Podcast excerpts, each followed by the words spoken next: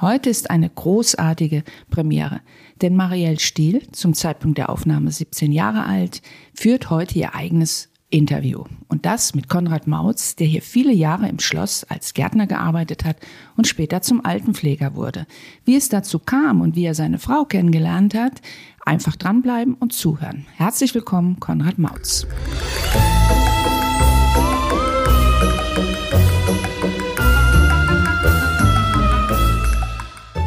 Schlossgeschichten aus dem Schloss Blumenfeld.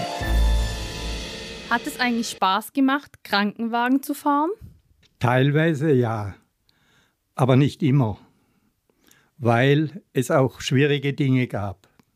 Was wären denn so schwierige Dinge, von denen du erzählt hast? Schwierige Dinge waren für mich schwere Unfälle mit schwer Verletzten. Es gab auch Tote bei Verkehrsunfällen.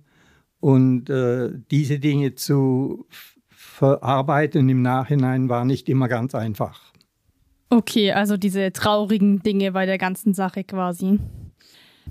Du hast 1962 bis 1991 im Schloss Blumenfeld gearbeitet und davon, äh, davon fast 15 Jahre als Gärtner. Und das am Fuße des Schlosses in der Schlossgärtnerei.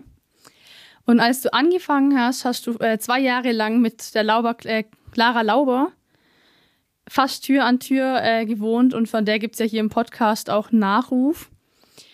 Und was wurde in der Gärtnerei denn hier alles angepflanzt? Es wurden sämtliche Gemüse angepflanzt, alle Salate.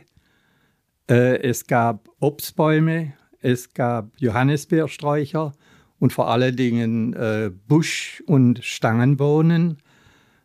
Und äh, was einfach äh, von einer äh, Gärtnerei erwartet wurde. Mhm. Und die Gärtnerei äh, war ja geteilt. Das heißt einmal Gärtnerei und einmal die Leichenhalle. Und war das nicht seltsam für dich, dass du wusstest, neben deiner Arbeit quasi liegen äh, Tote?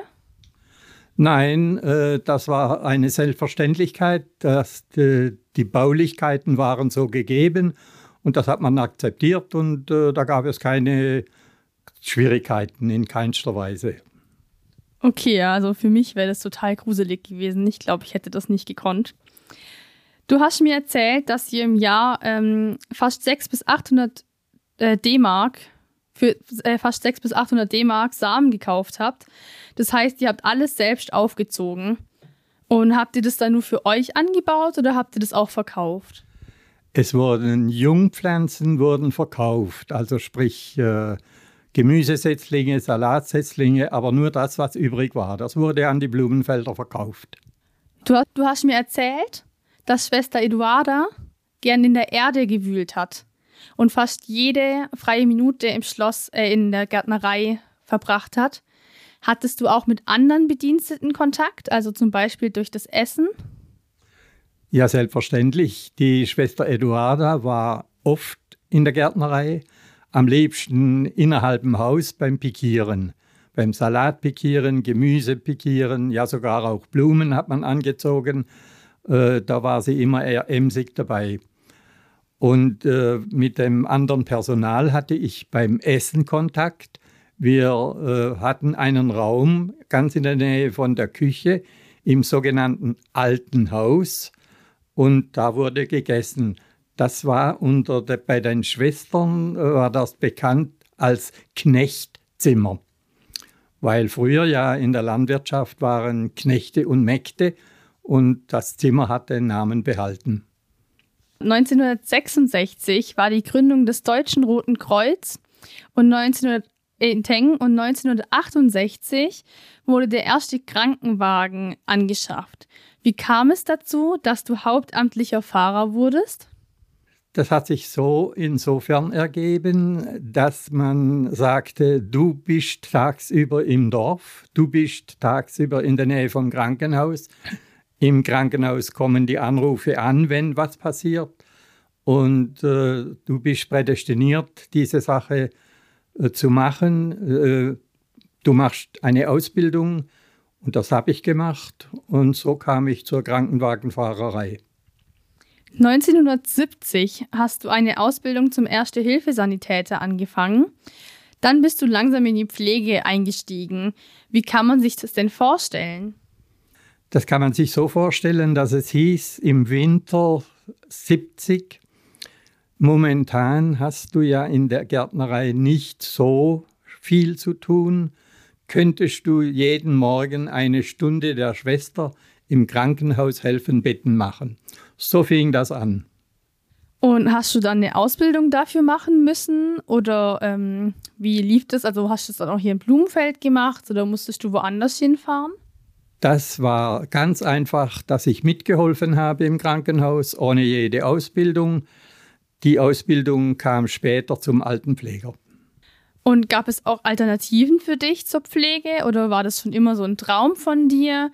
Ähm, oder das einfach das Naheliegendste, dass du das dann gemacht hast? Es war für mich sichtbar, dass die Schwestern äh, nicht alles gut schaffen konnten allein oder die Schwester auf der Männerstation. Äh, deshalb habe ich einfach mitgeholfen. Man hat sich selbstverständlich auch am Menschen die Hände schmutzig gemacht. Es gab noch damals keine Handschuhe äh, zur Pflegearbeit. Es war äh, wohl ein bisschen äh, ungewohnt für mich, aber ich habe mich daran gewöhnt und sah, dass die Leute einfach Hilfe brauchten, die Patienten sowie die Schwestern.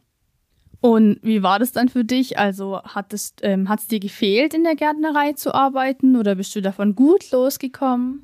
Es war denn irgendwann mehr oder weniger halbe halbe. Und somit trat die Gärtnerei auch etwas in den Hintergrund, zwangsläufig, durch die Krankenwagenfahrerei. Ich war auch oft unterwegs mit Schwestern, zum Beispiel nach Freiburg oder in das Schwesternaltersheim in Heitersheim, das ist im Markgräflerland. Äh, und dadurch kam die Gärtnerei ins Hintertreffen. Du hast ähm, 1978 zum Al äh, dich zum Altenpfleger umschulen lassen.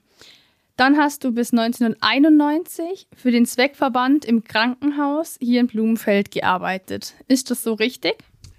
Teilweise richtig, ja. Ich habe eine Zeit lang noch im Krankenhaus gearbeitet, aber dann äh, offiziell im Pflegeheim, im Altenheim, im St. Michael Männerstation. Wir wollen natürlich auch nicht unerwähnt lassen, dass du 1962 deine jetzige Frau Anita, übrigens meine Großtante, hier kennengelernt hast. Erzähl doch mal, wie ihr euch kennengelernt habt. Ja, das ist äh, eigentlich keine große Geschichte. Die Eltern äh, von Anita hatten ein sogenannter Tante Emma Laden, wo man zwei, dreimal pro wöchentlich hinkam um diese und jene Dinge zu kaufen. Und äh, als man sah, dass da einige Mädchen sind, ging man auch mal hin, ohne was zu kaufen oder äh, einfach, um mal dort zu sein. Und äh, ich habe mich auch mit Anita damals schon unterhalten, aber sie ging ja noch mit zur Schule, zur Volksschule. So war äh, an eine Liebschaft lange nicht zu denken. Dann, als sie aus der Schule war, hatte sie ein Winter im Altenheim in der Küche verbracht bei der Schwester Gonzaga, um kochen und backen zu lernen. Und da war der Kontakt dann eher, denn ich war ja äh, im Speisesaal da beim Essen und so äh, wurde der Kontakt enger und äh, es begann eine Liebschaft. Ja, vielen Dank, Konrad, für das Gespräch.